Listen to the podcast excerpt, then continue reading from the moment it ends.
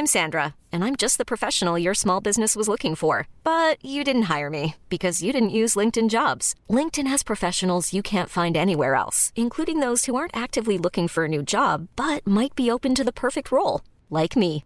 In a given month, over 70% of LinkedIn users don't visit other leading job sites. So if you're not looking on LinkedIn, you'll miss out on great candidates like Sandra. Start hiring professionals like a professional. Post your free job on linkedin.com/achieve today.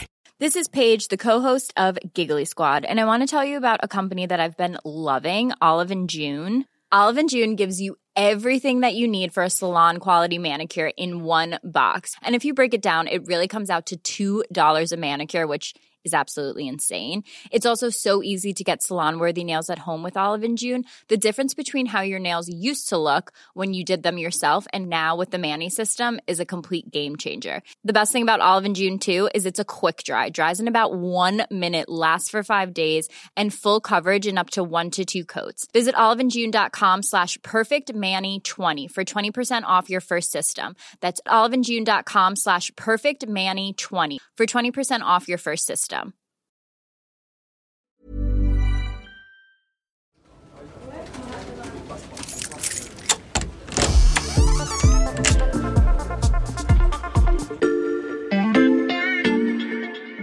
Salut, c'est Charlotte Baris. Bienvenue dans l'armoire de la loupe. Cette semaine, vous allez tout comprendre sur La vidéosurveillance augmentée. La vidéo euh, euh, surveillance augmentée, euh, Vidéosurveillance augmentée. Vidéosurveillance augmentée. le développement de cette vidéosurveillance augmentée, la vidéosurveillance augmentée.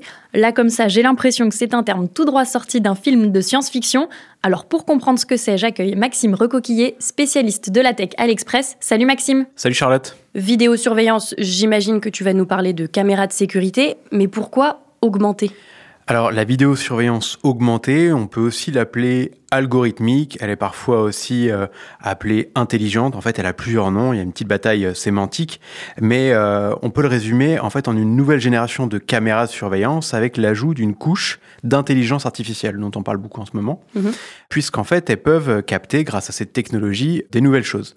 En gros, ces logiciels, ils peuvent analyser automatiquement et en temps réel des images captées par les caméras qui sont placées dans l'espace public, mais cette fois, par exemple, pour détecter des comportements qui seraient anormaux. Ces comportements anormaux, ça pourrait être quoi par exemple?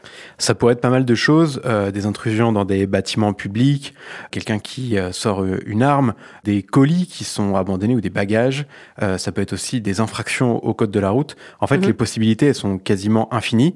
Techniquement, c'est même possible de faire ce qu'on appelle de la reconnaissance faciale. Et est-ce que ces caméras intelligentes, elles sont déjà utilisées en France? En fait, énormément de villes disposent déjà de caméras. Mhm. En revanche, euh, les logiciels euh, qu'on met à l'intérieur de ces caméras, donc euh, d'intelligence artificielle, là, ils sont quand même plus rares, mais il y a quelques villes quand même, notamment en Ile-de-France, à Massy, Poissy ou encore Aulnay-sous-Bois, qui en utilisent. Mhm. Mais attention, ils n'utilisent vraiment pas toutes les possibilités qu'on a évoquées, et en particulier la reconnaissance faciale qui, elle, est interdite.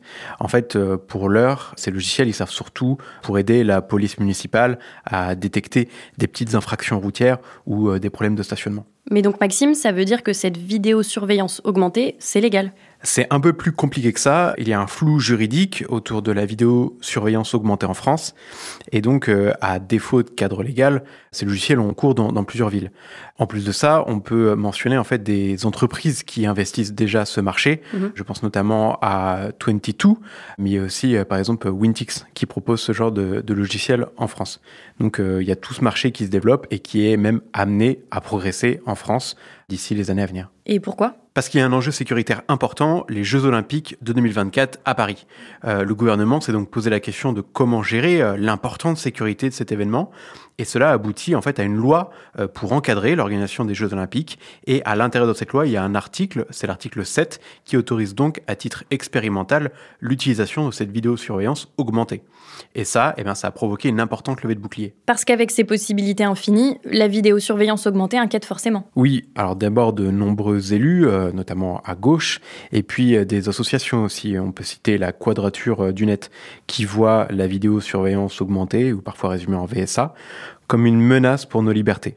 Leur grande crainte, l'exemple souvent cité, c'est un peu le, le modèle chinois. Mhm. Plus largement, la vidéosurveillance, elle suscite euh, des débats autour euh, de son caractère anxiogène Mhm. et parfois même euh, inefficace.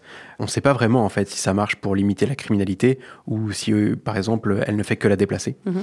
Avec euh, la vidéosurveillance augmentée, des partis politiques euh, à gauche et des associations craignent l'émergence en fait bah, d'une surveillance qui est plus généralisée, Mhm. avec euh, l'ajout aussi de nouvelles caméras finalement pour embarquer ces logiciels, des caméras elles-mêmes de plus en plus performantes et donc émaillées partout dans l'espace public. Et est-ce que la loi, justement, prévoit un encadrement de son utilisation? Alors il faut savoir qu'on peut quand même pas faire n'importe quoi avec euh, la vidéosurveillance. Mhm. D'abord il y a la CNIL, donc c'est le gendarme des euh, données personnelles en France qui veille.